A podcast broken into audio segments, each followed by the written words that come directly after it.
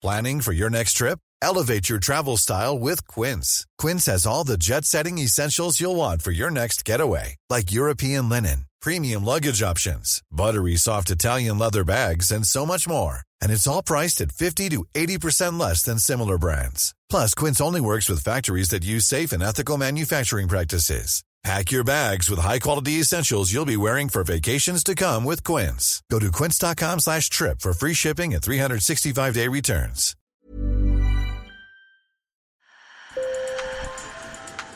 Bonjour. Hello. Hola. Marhaba Sur le fil, Le podcast d'actu de l'AFP. des nouvelles choisies pour vous sur notre fil info. De Buenos Aires à Madrid, en passant par Stockholm et Istanbul, le 8 mars, c'est la journée internationale des droits des femmes.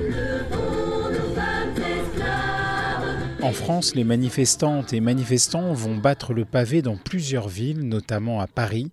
45 organisations féministes et des syndicats comme la CGT appellent à une grève féministe pour exiger, je cite, l'égalité au travail et dans la vie. Mais d'où vient le 8 mars? Pourquoi cette journée est-elle si importante pour les féministes dans le chemin vers l'égalité? On en parle avec une militante et une sociologue spécialiste des mouvements féministes. Sur le fil. C'est une journée qui est l'occasion de rappeler que la lutte pour nos droits n'est pas terminée, que ce soit à la fois sur le plan international où dans certains pays la situation est dramatique comme en Iran, mais aussi euh, en France puisque si on a acquis nos droits euh, grâce à de longues batailles, ils ne sont pas pour autant appliqués et respectés dans les faits. Violaine de Philippi Sabat est avocate et porte-parole de l'association Oser le féminisme. Par exemple l'inégalité professionnelle, hein, puisqu'il y a toujours euh, 16% d'écart en moyenne entre les femmes et les hommes sur la rémunération, ce qui très concrètement représente quasiment deux mois de travail sans être payé sur une année.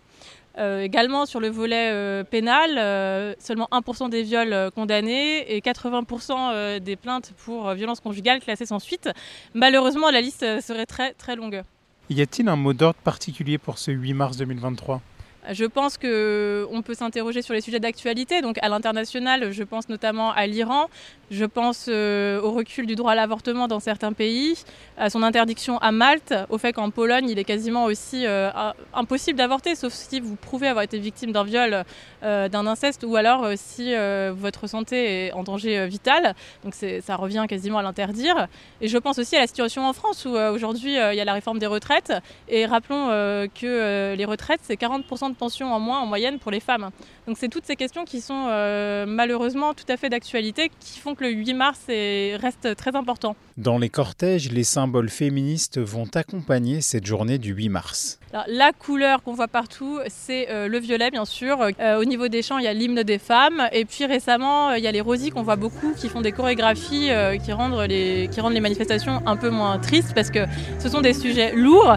Et c'est vrai que parfois, ça fait du bien de respirer en sentant la solidarité entre femmes. En bleu de travail, bandana rouge sur les cheveux, les Rosies sont des militantes d'attaque qui jouent Rosie la rifteuse et son célèbre slogan We can do it, devenu symbole féministe. Mais j'en appelle aussi aux hommes, puisque l'égalité, c'est pour tout le monde. Et je pense que le combat pour l'égalité bénéficie aussi aux hommes, bien sûr d'abord aux femmes, mais euh, la virilité et la construction sociale de la virilité n'est pas non plus un service qu'on rend euh, aux hommes. Mais d'où vient cette journée internationale des droits des femmes? J'ai posé la question à Marion Charpenel, sociologue et spécialiste des mouvements féministes. On peut dire que euh, la première célébration d'une journée de la femme, puisque c'était comme ça qu'on l'appelait à l'époque, a eu lieu le 23 février en 1909 aux États-Unis. Euh, et c'était les socialistes américains qui avaient décidé euh, que le dernier dimanche de février chaque année serait euh, le National Women's Day. En 1910, une militante socialiste féministe allemande, Clara Zetkin, propose de célébrer une journée internationale de la femme. Elle a lieu pour la première fois le 19 mars 1911. Et c'est seulement en 1921 que euh, la journée internationale de la femme est fixée au 8 mars. Donc finalement, c'est euh, de Russie euh, qu'est venue cette, cette date du 8 mars en hommage à la grève des femmes de Saint-Pétersbourg. Mais dans les années 50 et 60, notamment en France, les féministes pensent qu'en marquant le 8 mars, elles célèbrent alors une grève d'ouvrières à New York en 1857. Ce mythe a pris, il s'est diffusé très largement. Euh, la référence à New York, en plus, permettant de, euh, de, décloisonner le mythe, en fait, de le faire sortir de son origine communiste. Donc, dans ce contexte de guerre froide, eh bien, ça joue dans le succès de, de ce mythe. Et puis, euh, finalement, c'est dans les années 1970, c'est en 1977 plus exactement, que des militantes du MLF partent à la recherche de cette grève des ouvrières du textile de New York. Et elles ne la trouvent pas. Elles mettent au jour finalement cette, cette construction mythique autour de l'origine du 8 mars. 1977, c'est aussi l'année où l'ONU officialise cette journée.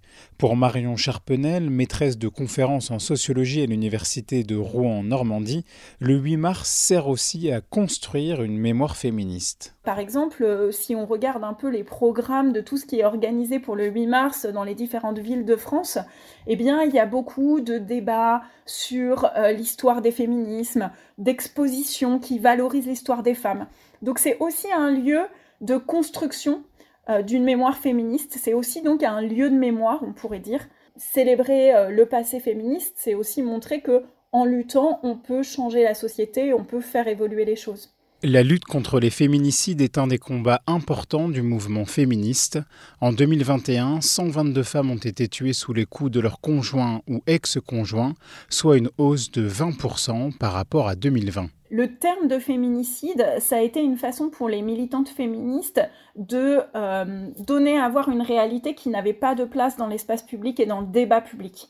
Avant les années 70, on ne disait pas on va avorter, on disait on se débrouille.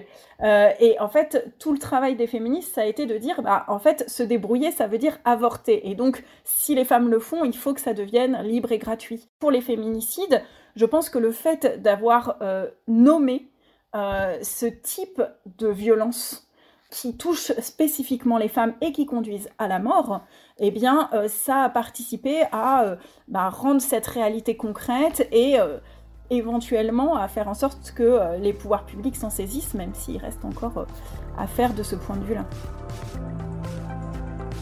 Sur le fil revient demain. Je m'appelle Antoine Boyer. Merci pour votre fidélité et bonne journée.